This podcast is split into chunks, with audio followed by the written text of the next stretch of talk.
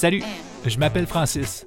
Aujourd'hui, on se plonge dans la tête d'une personne immigrante pour tenter de comprendre les défis auxquels sont confrontés les gens qui choisissent de s'installer dans un nouvel environnement.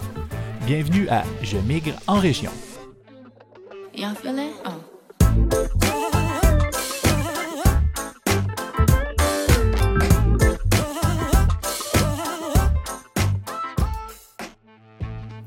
Euh, là, j'ai un permis de travail de deux ans. Et, mais par contre, voilà, j'ai décidé il y a peu de temps de rester.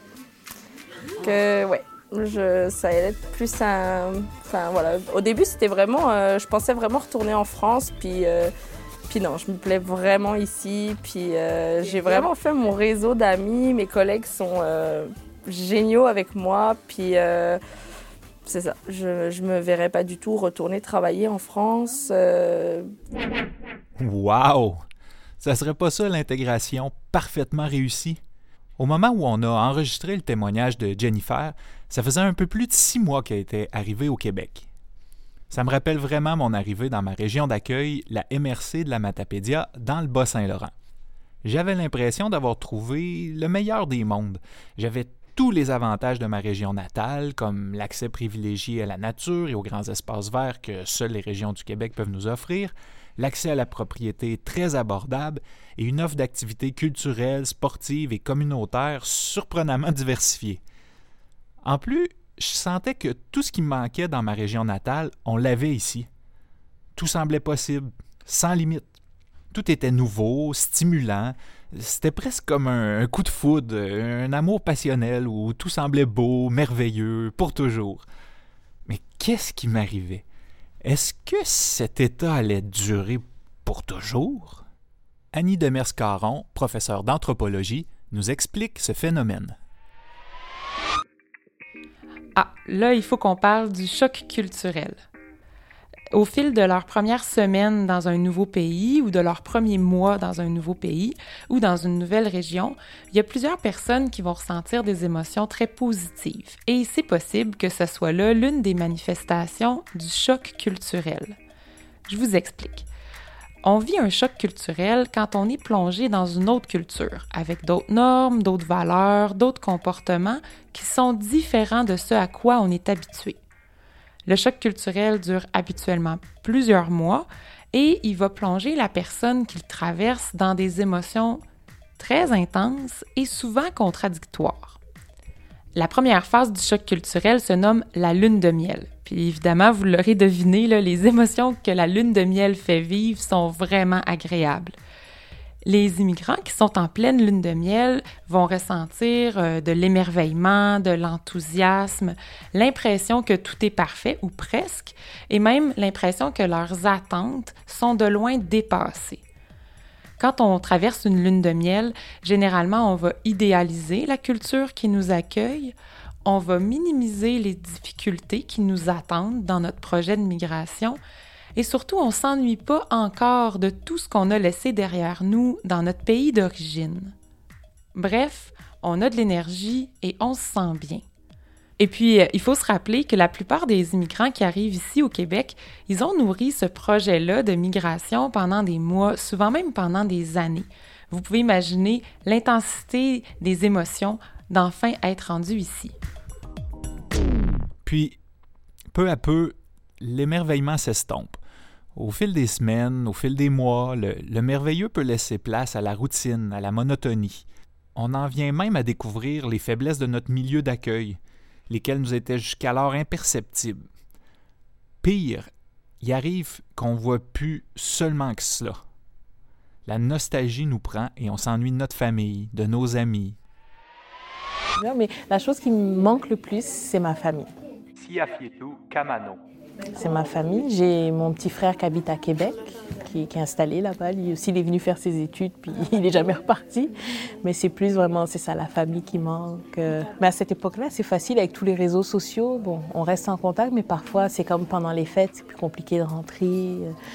Euh, il y a des moments où on se dit, bon, on aimerait bien voir sa maman proche de soi. Quand on a des décès dans la famille, on se, remet en question, on se dit, ben, on a quitté tout le monde, on n'a pas pu en profiter. Puis, mais bon, c'est la vie, là. Après, on fait des choix et on les assume. Jalinette Navarro. Euh, Ben, c'est sûr que quand je suis arrivée plus jeune, euh, c'était comme l'émerveillement hein, d'arriver ici, même les premiers hivers, à chaque fois que, la neige arrivait, j'aimais ça beaucoup.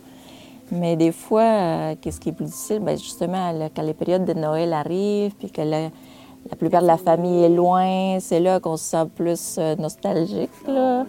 Ouais, ouais. Rachid Anis. Qu'est-ce qui vous manque le plus de votre pays? Ah, les amis. Les amis? oui, le social.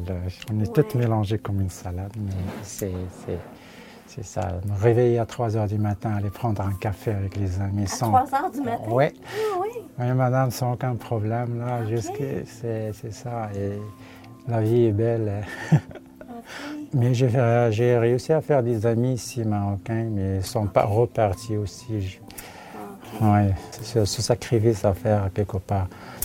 C'est parfois on se sent comme dans un exil volontaire. Ça c'est sûr. Oui. Ouais. ouais. Lansing Jam.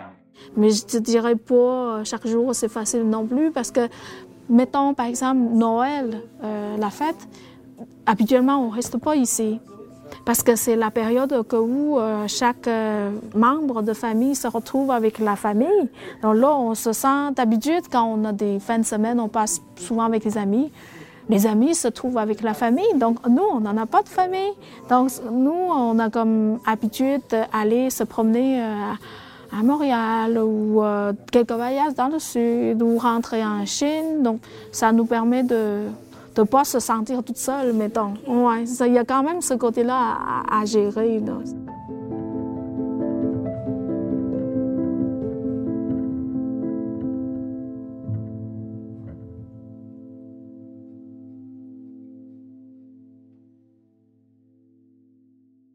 On le voit, la lune de miel du choc culturel laisse souvent place à la crise. La crise, c'est la deuxième phase du choc culturel.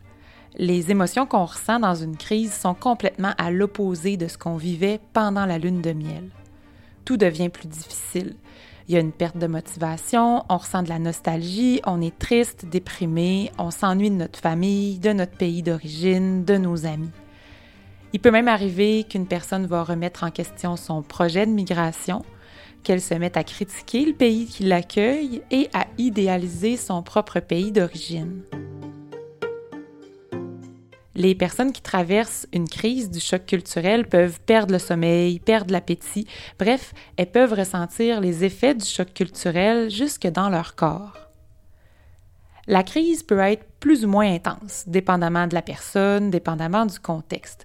Il peut arriver qu'une crise provoque un départ, tellement elle semble insurmontable. On peut penser à des personnes qui retournent vivre en ville plutôt que de rester dans la région qu'elles avaient choisie, ou même encore à des gens qui vont retourner dans leur pays d'origine.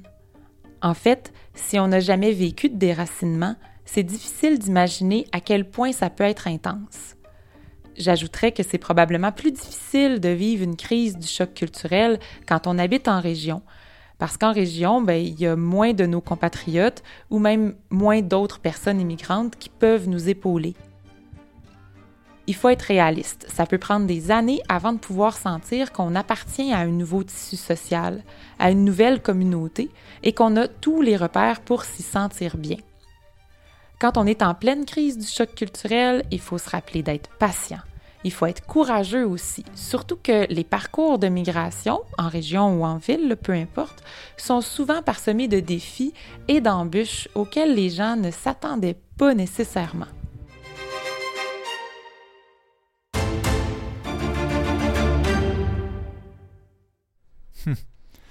des immigrants qui traversent des embûches inattendues, ça me fait penser à Rachid, un immigrant d'origine marocaine, diplômé en linguistique et en technologie, débarqué dans un village de moins de 300 habitants au Bas-Saint-Laurent en 2008. Son histoire ressemble à un parcours à obstacles. J'imagine que ça a dû amplifier la crise de son choc culturel. Lorsqu'on arrive à Dorval, l'aéroport, on met les comptes à zéro. Euh, c'est ça, on va recommencer à, trouver encore, faire une autre vie en fait. Mais c'est un choix qu'on a. Qu a... Euh, au début, non. La situation économique était difficile en 2008-2009. Il y avait des récessions et la crise aussi. Et euh, j'étais parmi les rares personnes immigrées ici, alors euh, les employeurs n'étaient pas ouverts vraiment. Dans la. Oui, sauf euh, M. Guéret, le propriétaire du McDonald's ici, qui, McDonald's. oui, qui a accepté, qui, était curieux de me rencontrer, tout ça. On a jasé ensemble, il m'a offert un emploi, il n'y avait pas le choix. C'est ça, j'ai commencé à McDonald's et aussi j'ai travaillé comme assistant dentaire dans les deux cabinets. C'est une expérience que j'ai ajoutée à, à mon CV, une chose que j'ai jamais faite.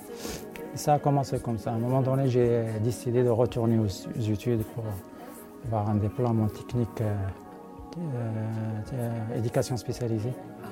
Maintenant, je travaille avec la commission scolaire. Vous travaillez à temps plein.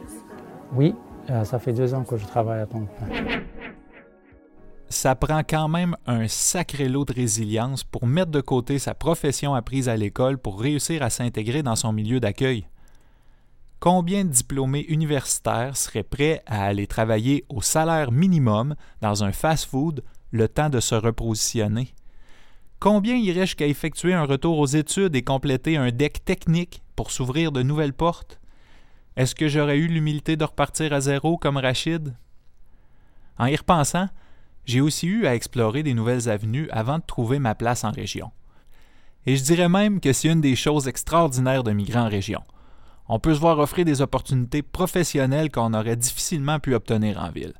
Comme Rachid, qui est passé par assistant dentaire, je me suis retrouvé professeur d'anglais avant de devenir producteur maraîcher, deux métiers à des lunes de ma formation en production télévisuelle. Ça a pris quelques années avant que je me retrouve à ma place et j'ai réussi à garnir mon CV d'expérience très formatrice que j'aurais pas pu espérer obtenir en ville. Mais il y a plus. Ces opportunités professionnelles sont certes une façon de gagner sa vie, ce qui est primordial pour mettre du pain sur la table. Mais ces expériences nous offrent quelque chose d'encore plus précieux en région, un réseau de contacts. Dans le prochain épisode, il sera justement question de l'adaptation sociale qui permet aux personnes immigrantes de se tisser un nouveau cercle d'amis ainsi que des différences culturelles qui se révèlent à travers ces nouvelles amitiés. On se retrouve bientôt pour la suite de cette exploration du vécu des immigrants qui choisissent de vivre en région, au Québec. Le balado Je migre en région est produit par la MRC de la Matapédia avec la participation financière du gouvernement du Québec.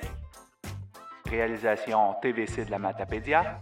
Scénarisation Francis Pelletier, Annie Demers-Caron et Isabelle Pinard. Montage sonore et narration Francis Pelletier. Intervenante Annie Demers-Caron. Ont participé à cet épisode Jalinette Navarro, Lanching Diane, Jennifer Favra, Siafietou Kamano et Rachid Anis.